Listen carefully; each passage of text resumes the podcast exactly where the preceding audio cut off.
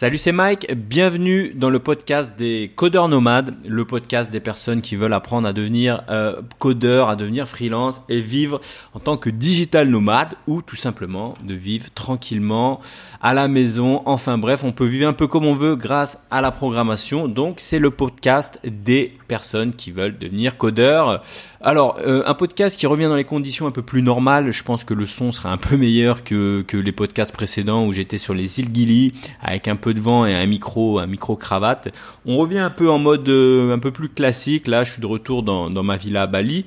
Euh, donc, un podcast aujourd'hui assez important puisque je reçois souvent cette question, on me demande mais quel langage choisir quand on est débutant? Alors j'en parle souvent, hein, mais je suis obligé de refaire encore un podcast là-dessus parce que je reçois tellement souvent cette question. Et on me demande aussi, on me dit aussi, voilà, on m'a conseillé le, le C, le C++. Alors pour l'école, euh, je crois la piscine pour l'école 42, on fait beaucoup de C. Alors est-ce que je dois faire du C? Est-ce que je dois faire de l'assembleur, du PHP, etc. Donc je reçois souvent cette question. Moi, à titre personnel, tu vois, j'ai commencé par le par de l'assembleur. Je sais pas si tu vois ce que c'est l'assembleur. L'assembleur c'est un langage euh, un peu d'électronique. Bah après, à vrai dire, j'étais en j'étais en électronique en terminale, je crois électronique, je sais plus comment ça s'appelait, tu vois. Et du coup, on faisait de l'assembleur et je crois du VHDL, un espèce de truc un peu euh, qui ressemble à peut-être à du C ou je, je sais pas trop quoi, tu vois. Et je me rappelle qu'à l'époque, j'avais rien capté, enfin j'avais rien capté, j'avais capté un petit peu deux trois trucs, mais bref, ça m'avait vraiment euh, ben, presque déprimé, ça m'avait vraiment dégoûté de la programmation.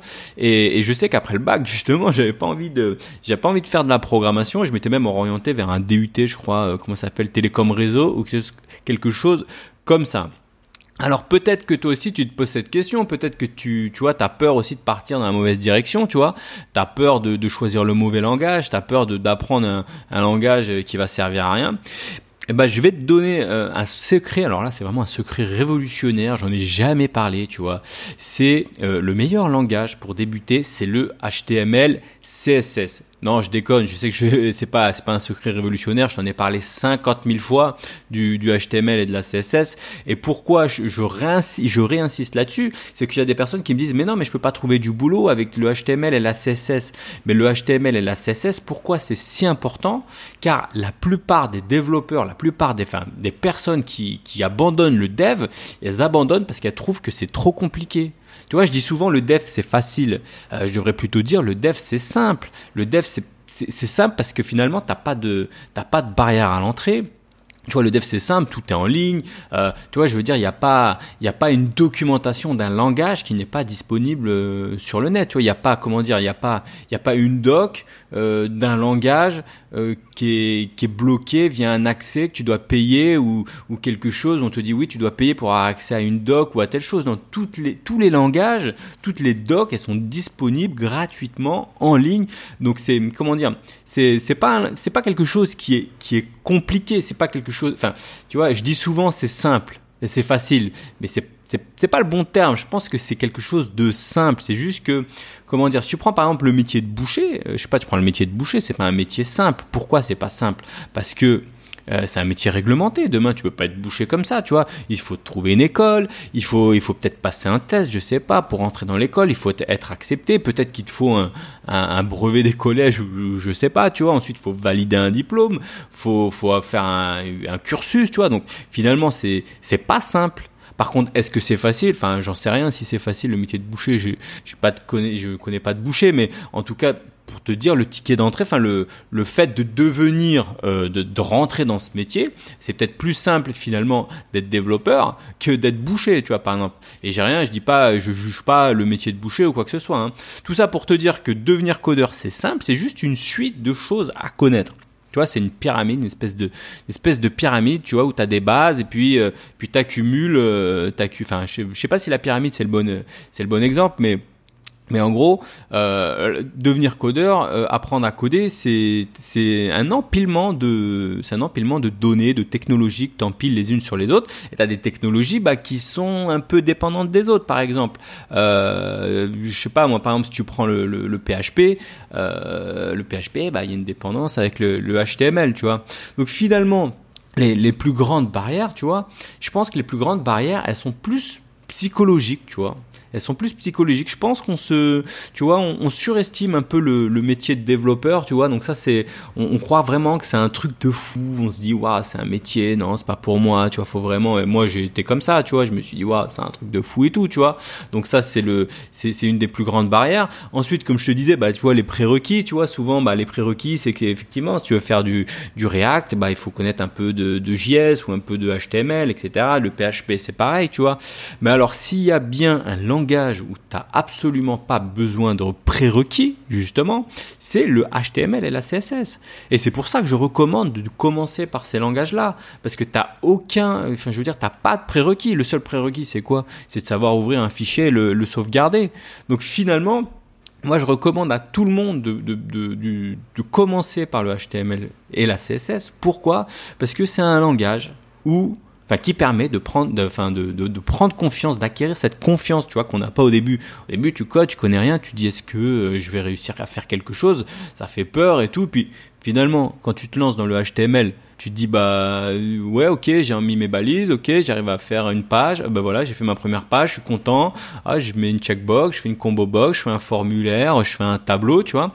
Et du coup ça démystifie le truc tu vois. Et du coup c'est on se sent capable de, créer des choses. Et même, on, commence à apprendre à apprendre, parce que pour c'est ça, s'apprend d'apprendre, je sais pas comment on dit ça, apprendre des choses, savoir apprendre des choses, eh ben ça s'apprend. Tu vois. Et quand tu es développeur, eh ben tu passes ton temps à chercher de l'information et donc tu apprends à apprendre.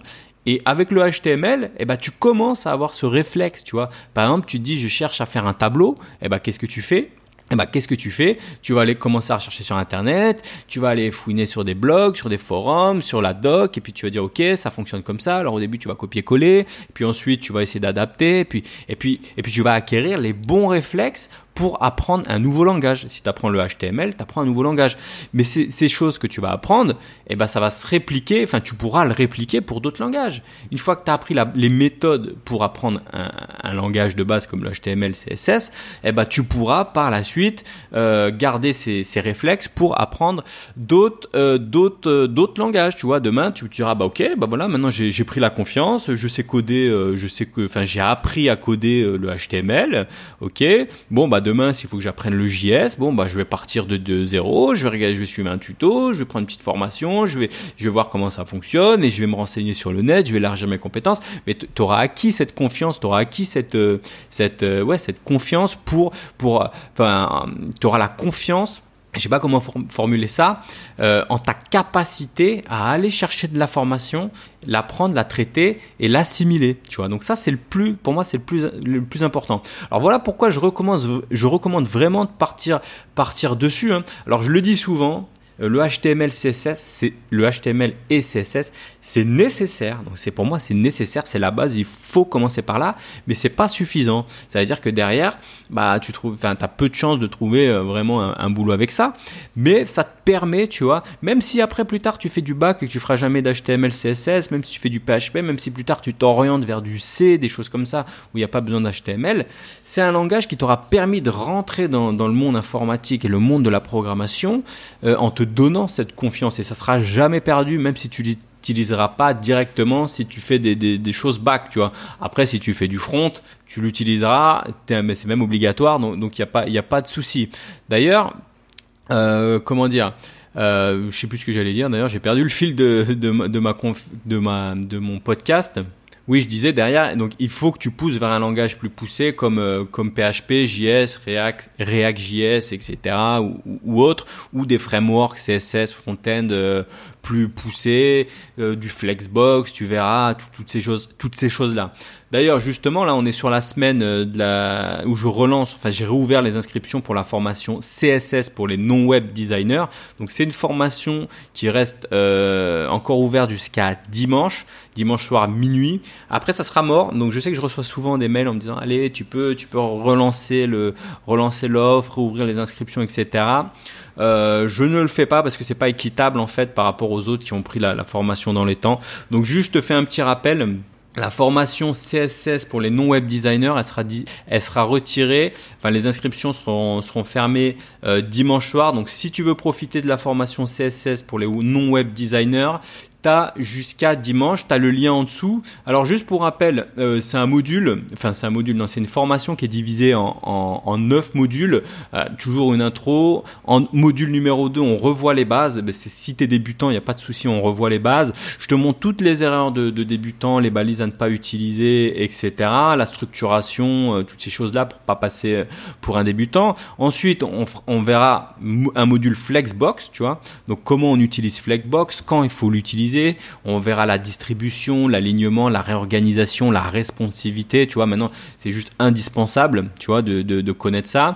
Ensuite, on fera un site en Flexbox. Donc on va créer une structure de site en partant de zéro. Je peux te montrer qu'on peut faire un site web en quasiment 10 minutes responsive, adapté à toutes les tailles d'écran, mobile, etc. Je te ferai dans le module numéro 6, donc on va, on va parler des frameworks front-end, pourquoi il y a des avantages, mais il y a aussi des, inconvénients. Qu'est-ce que c'est aussi qu'un framework front-end? Tu verras que si tu euh, as fait, si as appris de la CSS, euh, tu as appris les bases et c'est très bien, mais utiliser un framework front-end, ça, ça, te donne un avantage euh, énorme, mais en contrepartie aussi, tu as des petits inconvénients et on, je, te, présenterai tout ça dans la formation. On verra aussi tous les langages eh ben, les plus courants, tu vois, que tu retrouves en freelance, tu vois, les, enfin les frameworks les plus, les plus, les plus courants en freelance. Ensuite, je te montrerai comment on va mettre rapidement en place euh, Bootstrap 4. C'est devenu tout simplement indispensable de connaître Bootstrap 4. Euh, T'as pas besoin là, c'est pas de la programmation avec des books, des if, des, des. C'est vraiment, si tu vois, c'est lié aux au, au débutants. Enfin, je veux dire, c'est du HTML, c'est de la CSS, ça, se fait facilement. Il y a pas besoin de compétences de malade, tu vois. Et derrière, tu fais des choses de malade. C'est ça qui est bien. C'est t'as pas besoin de compétences de malade, mais tu fais des choses de malade. Donc, euh, voilà, je vais te montrer ça. Je, moi, je parlais du système de grid, les composants les plus, utilisés. Ensuite, il y a un module. Alors vraiment, il sera euh, concentré sur Materialize, qui est une nouvelle norme qui est en train un peu, euh, tu ça a été développé par Google pour contrer un peu euh, l'essor de Bootstrap. Bootstrap qui a été développé par Twitter, tu vois. Les deux, ils sont un peu en concurrence. Et là, tu as Materialize qui est en train de revenir en entreprise. C'est très, très, très utilisé parce que leurs composants, ils sont très orientés écran d'entreprise. Tu regardes d'ailleurs Google AdWords, je sais pas si tu as AdWords ou Google Analytics ou tous les outils Google derrière, ils sont, ils sont basés sur ce, sur Materialize, tu vois, qui est une norme CSS. Enfin, on en, on en parlera dans, dans la formation, on va le mettre en place. Je vais te montrer un peu, c'est une philosophie assez particulière puisque tu as une, notion de, de profondeur. Enfin, on verra tout ça. On verra le système de grid, on verra tous les composants les plus utilisés. Et puis, comme d'hab, à la, fin, bah, je te ferai un, en bonus, tu verras un petit bonus dans le module numéro 8 où on parlera des projets. Donc voilà, pour le détail de cette formation, tu as jusqu'à donc tu jusqu'à dimanche soir à 23h59, je retire cette formation. Voilà, on arrive à la fin de ce podcast. Merci de m'avoir écouté. N'hésite pas à mettre un petit un petit commentaire si tu as aimé ce podcast. Je te dis à lundi pour le prochain podcast. Salut.